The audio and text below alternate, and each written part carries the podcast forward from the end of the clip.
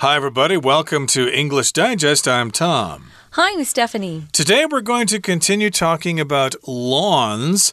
And in case you don't remember, a lawn, of course, is an area of grass around your home or around a building that makes the place look nice. It looks like kind of a pleasant little field. And of course, mostly they're for show. They don't really have any purpose other than to just look at it. Or, of course, if it's in, in back of someone's home, it's a great place for kids to play games and stuff like that. But uh, we're talking about moving on from the culture of lawns. We talked about some of the downsides to lawns.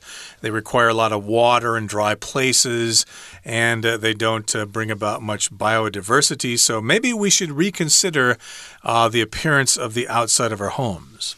That's right. So today we're going to move on and continue talking about uh, talking about some alternatives to having uh, you know, a typical lawn that we've gotten used to in the suburbs at least in Canada, in the US. If you live in the suburbs, you're likely to see a lot of beautiful lawns. So, what are some alternatives, different choices? We're going to talk about that. Um, I think these are great suggestions. It's kind of fun to see what people have thought up. Let's go ahead and read through today's article and then we'll be back. There are numerous alternatives to a closely cropped carpet like lawn that are better for the environment and that still keep yards beautiful and practical. Some homeowners elect to put the lawnmower away and let their grass grow, allowing weeds and wildflowers to flourish. This both increases the health of the yard and requires a great deal less maintenance. Ground cover plants like chamomile and clover can also be substituted for grass. These offer the same open space while providing food for pollinators and even stabilizing the nitrogen levels in the soil, which benefits surrounding plants. Other homeowners may prefer exercising their green thumbs. Gardeners can cultivate herb gardens, vegetable plots, or fruit trees, any of which make a household more self reliant for food production. Planting native wildflowers or perennials is another way to create beautiful home landscapes. These can be arranged in flower beds or other configurations, such as along a garden path. Another enjoyable way to make use of yard space is to have a water feature such as a pond or fountain, which can be populated with local species of plants and animals for a diverse and lively environment. In barren environments with fewer natural water sources, replacing a lawn with other water loving plants isn't a rational solution. In such places, a technique called xeriscaping is becoming popular. Xeriscaping aims to moderate or eliminate the need for irrigation, so it's perfect for saving water while still making a gorgeous yard. Xeriscaping employs sturdy, drought tolerant plant species, especially ones native to the region. It also groups plants that have similar water needs such as separating thirsty plants from those that require little water. In today's world, we have more options for our yards than just trimmed lawns. Creating sustainable, thoughtful, and biodiverse gardens is one way we can contribute to Earth's good health. Let's dive in, guys. We're talking about um, is it time to move on from our culture of lawns? I, for one, love lawns, so let's see about some of the other possibilities out there that we might want to consider. Now, there are numerous alternatives, it says, to a closely cropped, carpet like lawn that are better for the environment and that are still yards, keep, still keep yards beautiful and practical. Uh, when I look at this word cropped, I think of boys' haircuts in the summer when it's really hot and they crop their hair really close to their head. Uh, that's a good word for cropped. Or maybe as uh, as the women out there listening, maybe you have some cropped pants, uh, cropped jeans. They're just a little shorter. They don't go all the way down to the the floor. That's another way to use cropped. Now, alternatives is one of our vocabulary words. When you talk about having alternatives, it just means you have different choices available to you. So it says here there are numerous alternatives. So we have a lot of different choices um, that we can look at if we want to do something that's better for the environment, but still have beautiful yards and yards that are practical too. Yep, you've got different choices. You don't have to have that perfect carpet like lawn if you don't want it. Some homeowners elect to put the lawnmower away and let their grass grow, allowing weeds and wildflowers to flourish. So, yes, that's what some homeowners choose to do. They'll just put the lawnmower away, or they simply won't use the lawnmower, and they'll just let the grass grow, and that will allow weeds and wildflowers to flourish. Now, of course, some people might think that's a bad thing. Weeds, we don't want those. Weeds are terrible plants. Uh, we got to get rid of them. They're ugly and they cause problems. And the wildflowers, well, okay, you can have those wildflowers there, but they're not as pretty as like, uh, you know, nice uh, groomed gardens with Roses? tulips and roses and stuff like that. Wildflowers. I don't know about that. And then there's going to be bugs flying all over the place. And of course, the neighbors are going to complain. Now, this both increases the health of the yard and requires a great deal less maintenance. We talked about how if you only have your uh, your lawn there and you don't allow weeds to grow, you don't have any biodiversity because you're using a lot of uh, pesticides and uh, chemicals that will help keep your lawns green and free of pests. Uh, I wanted to mention some of those uh, pesticides that people have been using using cause cancer Hmm. and now they're being sued in the United States Oh, no. for causing cancer. Yay. Um, so be careful with some of those pesticides that you're using, guys. Some of those chemicals are really bad for you and your kids. So yeah, they they help, but they also hurt at the same time.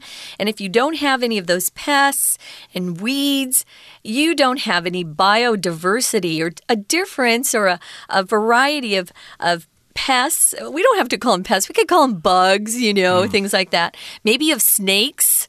Uh, every once in a while, we'll have a snake in Arizona, but usually not in the grass uh, that people back down south get. People in the southern part of the United States have a lot of scary snakes in their lawns. Uh, We don't. But yeah, one of the points they're making, though, is just having more weeds uh, grow there and not using those pesticides just gives you uh, more biodiversity. Uh, exactly. I'm not sure how people in Taiwan would feel about that because we've got lots of uh, snakes here, some of them poisonous. Ooh. So if you let the weeds grow, maybe the snakes would move in. Uh, that's something, of course, you guys probably know more about than I do. But You can't see them if the weeds are really tall, True, right? You don't want to walk in there. There might be snakes in there. And so, yeah, this is one alternative. They might just let the grass grow, the weeds and wildflowers will flourish. And of course, they will not have to maintain the garden.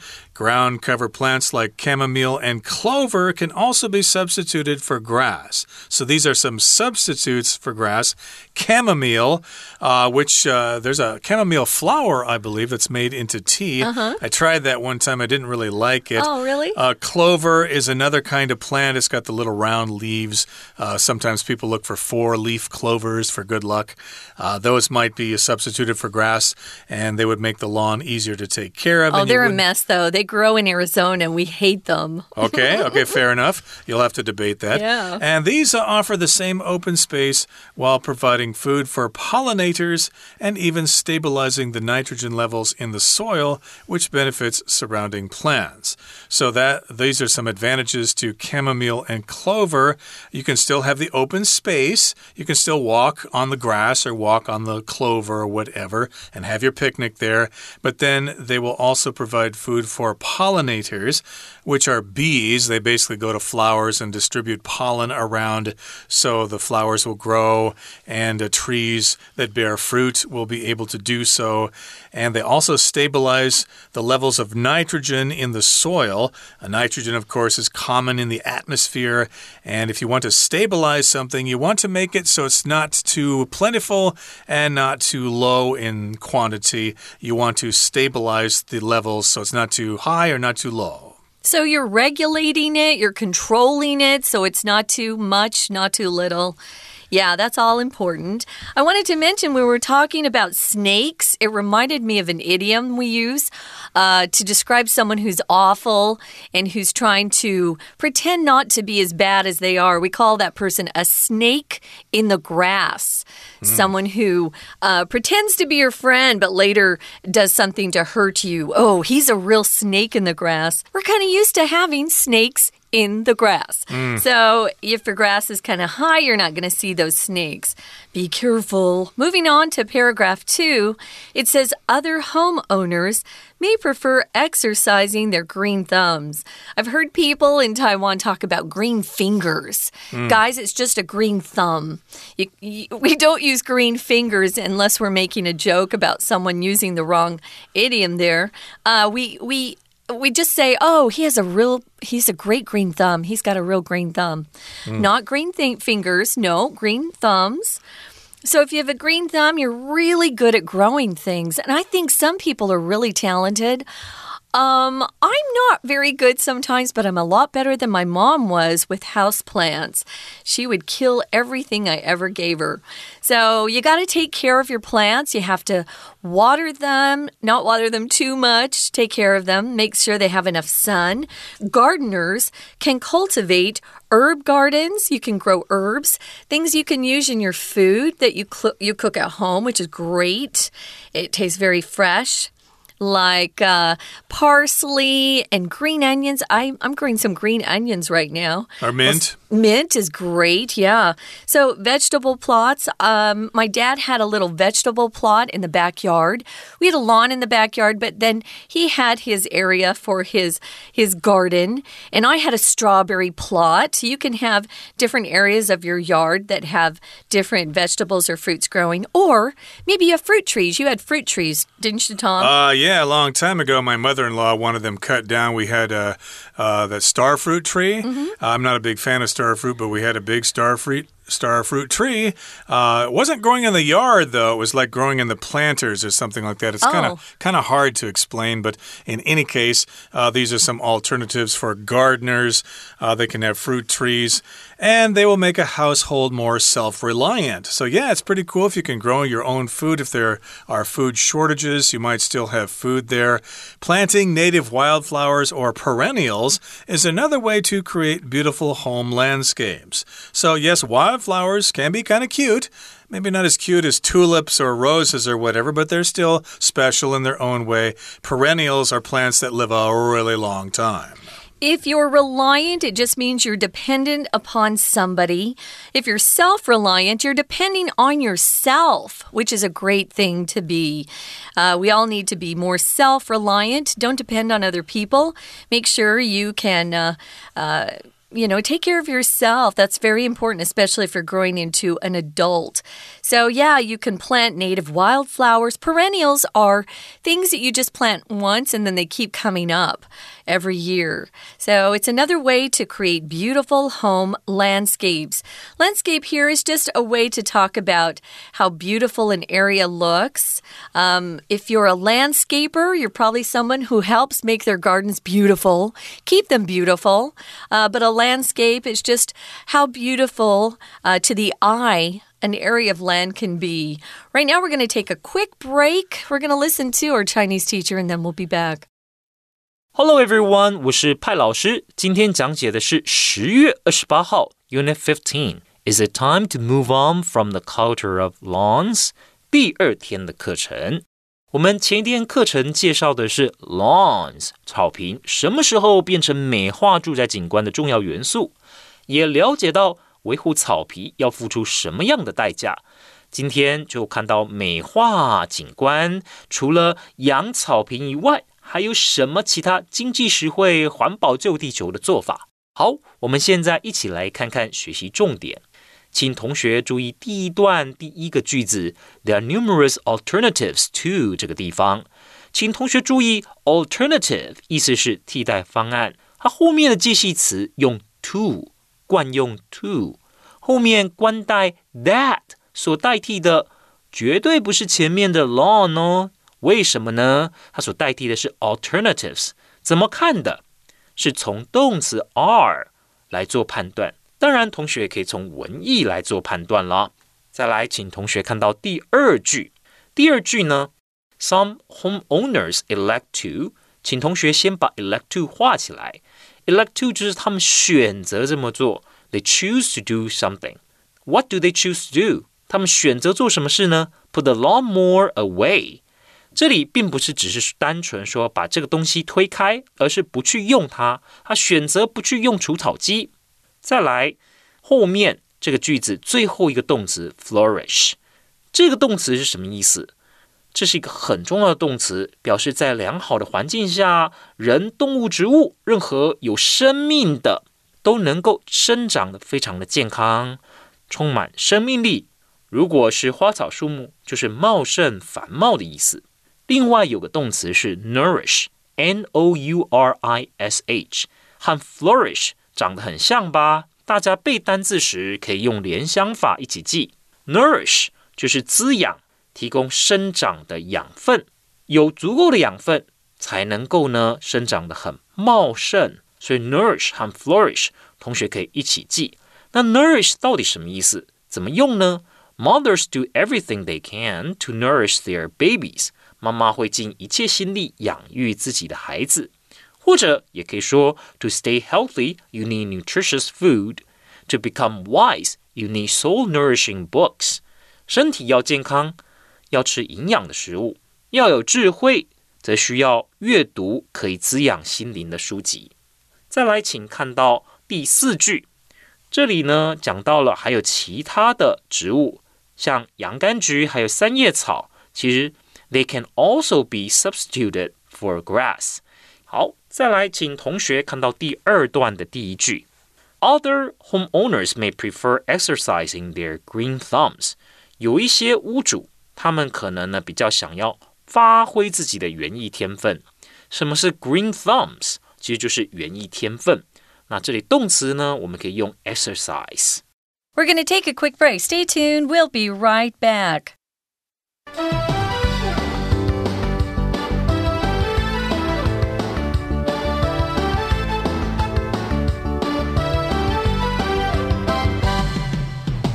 Okay, everybody, let's continue with our lesson. Mainly, we're talking about alternatives to having a lawn in the traditional sense with the closely cropped grass that looks really nice. Of course, you use a lot of water for that.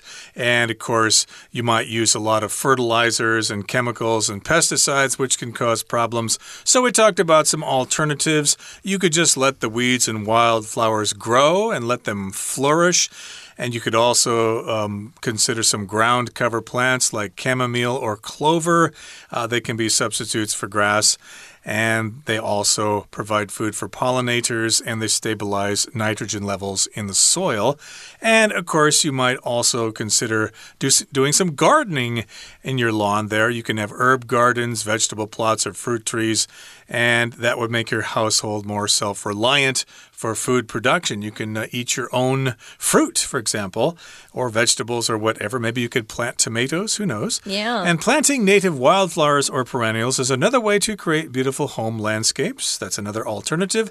These can be arranged in flower beds or other configurations, such as along a garden path. So, again, you can have different kinds of plants and you can put them in flower beds, which is a special area for flowers, or you can think of your own configuration. A configuration is just the way you arrange something uh, in whatever form you decide.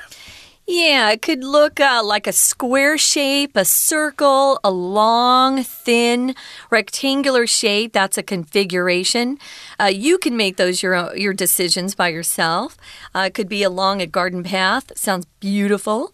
Another enjoyable way to make use of yard space is to have a water feature, such as a pond or fountain, which can be populated with local species of plants and animals for a diverse and lively environment. I don't know many people who um, are wealthy enough to have their own pond. Uh, I did know someone in New York at one time, and they had a man made pond in their backyard. They had fish that they had stocked in it, and uh, it was fun to be around that, but most people don't have that kind of money. Mm. Um, And I'm from a desert area, so to have a pond or even a water fountain is kind of tough with the water situation as it is in Phoenix. Yeah, I didn't know anybody who had a pond or fountain uh, in my hometown. Although there was a fountain at the local funeral home, we used to go down there and look at the colored water. Well, but that's nice. that's another story. But uh, yeah, if you can have a pond or a fountain, you can populate it with local species of plants. Here we've got the verb to populate, which means to move living things into a certain area. Maybe a government wants to populate a desert area. They want to move people in there so more people are living there uh, to, uh, you know, grow plants or whatever. So, yeah, you could uh, grow some local plants and you could let animals go in there for this lively environment. You could be, uh, you know, living at peace with the local uh, ecosystem. That sounds nice. Now, in the next paragraph, it says in barren environments with fewer natural water sources, that would be like a desert, uh, replacing a lawn with other water loving plants isn't a rational solution. Yeah. You can't really do that. So if you're in a barren environment, it's very, uh, very dry. It's tough to grow anything there. Um, and a lot of deserts are very barren. Although some deserts are quite nice. Uh, the desert outside of my hometown in Mesa has a beautiful desert, but yeah, we don't get as much water there. So you have fewer natural water sources. So, if you're going to replace a lawn in a desert area, you're not going to want to think about a pond or a fountain because those aren't rational solutions. If you're rational, you're thinking logically and clearly. You're not just being silly and imagining something that's impossible. Uh, you're being very. Uh, I think you're using common sense, you could say. You're very rational. You want to have uh, good friendships with rational people who don't all of a sudden do crazy things. Okay, so what's going on now? We've got this uh, uh, rational solution in such places. A technique called xeriscaping Hmm. is becoming popular. I had not heard of this before uh, we prepared for today's lesson. Uh, what is xeriscaping? Well, it aims to moderate or eliminate the need for irrigation, so it's perfect for saving water while still making a gorgeous yard. So, of course, if you have plants or crops, you need to have irrigation, unless, of course, you get enough rain. In some places, you don't get enough grain, you don't get enough rain, so you have to have irrigation, which is an artificial means of providing water for plants. Uh, for most people, of course, that means you're watering your lawns basically with sprinklers or with a hose or whatever. And if you practice xeriscaping, well, you won't really need a lot of irrigation. Uh, we were lucky. Um, I told you I was from a desert, but we had irrigation in my um, in my parents' home. So, yeah, if you lived on a certain street, you kind of got lucky because you were close to a canal with water. Cost a lot less to keep a green lawn because we had irrigation. Yeah, but most people don't have access to that or enough water to irrigate or keep their um, plants and lawns green. So here's an idea Xeriscaping employs sturdy. Sturdy just means something that's very strong. It's hard to damage it, it's hard to injure somebody who's sturdy. Uh, so they use or employ uh, very strong drought tolerant plant species. That's what you should look at. You should look at plants and flowers that love the sun if you're in a sunny place or they don't need a lot of water um, and pick those and make those part of your landscape. Uh, exa exactly. So I'm thinking cactus here or similar plants that don't require a lot of water. And if you have those plants, they can make a gorgeous, beautiful yard. And xeriscaping employs sturdy, drought tolerant plants, as you said. And especially we want to use ones that are native to the area. It also groups plants that have similar water needs, such as separating thirsty plants from those that require little water. So you need to keep them separate. Uh, plants that require a lot of water cannot be close to plants that don't need a lot of water because that will create problems. Oh, big problems. Well, in today's world, we have more options for our yards than just trimmed lawns. Uh, if you trim something, you just make it very uh, tidy. It's not messy looking. Sometimes, if you go get a haircut, you just say, Hey, I'd like a trim, or I'd like you to trim a few inches off. Your hair's not excessively long, but you know, you just want to look less messy, more tidy, more put together. So you get a trim. Well, these are trimmed lawns. They look very elegant because they're very sharp. Um, so, creating sustainable, thoughtful, and biodiverse gardens is one way we can contribute to Earth's good health. I think that's a great idea. Okay, that brings us to the end of our lesson for today. Let's now listen to our Chinese teacher. 好，请同学看到第二段第五句。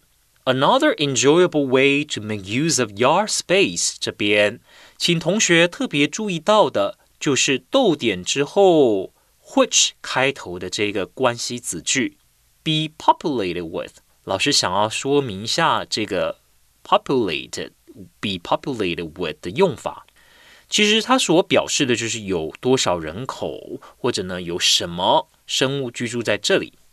Taiwan is an island nation lying on the rim of the Pacific Ocean, populated by nearly 24 million people. 再来，请同学特别注意的是后面两个形容词，一个是 diverse，所指的就是多样的。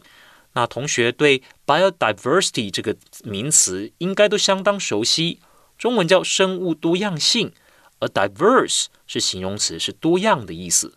后面还有一个形容词 lively，是生气蓬勃的。再来，请同学看到第三段第一个句子，in barren environments。barren 所指的是土壤贫瘠的，等于 infertile，infertile，i n f e r t i l e。再来，这边提到说，在一些比较缺水的地方，其实你还去选择需要水、需要很多水的植物，这就不是一个明智的做法了。It's not a rational solution。这 rational 其实就是 sensible 的意思，s e n s i b l e。并不是明智的做法。再来，请同学看到第二句，这里有一个画底线的单字 xeriscaping。xeriscaping 是什么呢？其实这是一九八一年科罗拉多州 Denver 这个地方，他们水资源管理部门所推行的。那在希这个字其实哦是两个字的合成，前面的这个 Zeri 其实是希腊文的 xeris，表示干燥。那和后面这个 scape 所组成的复合字 Zeriscape 基本上指的就是精心设计以后可以适应干旱条件的庭园景观。好，再来请同学看到第三句，xeriscaping aims to moderate or eliminate the need for irrigation。原来所谓的这个 xeriscaping 主要就是希望能够降低对于灌溉的需求，moderate 那就是降低或者完全去除掉。那我们动词就用 eliminate。再来，请同学特别注意的第四句，这里提到 drought tolerant，指的就是一些植物的品种，它们是属于比较耐干旱的 drought tolerant。而后面的 native 所指的呢，就是原生的，有一些植物呢，它是在这些区域是属于原生的植物。好，以上就是我们对于这篇文章第二天所做的中文讲解，谢谢大家。That's it, guys. We hope you have, uh, you know, enjoyed listening to some interesting options or alternatives to having a lawn. What do you want to have uh, as you get old enough to buy a home, or maybe you're in a community and you want to share a garden? What are you going to use that land to do? Uh, we wish you lots of good luck. There are lots of fun choices out there. For English Digest, I'm Stephanie. And I'm Tom. Goodbye. Bye.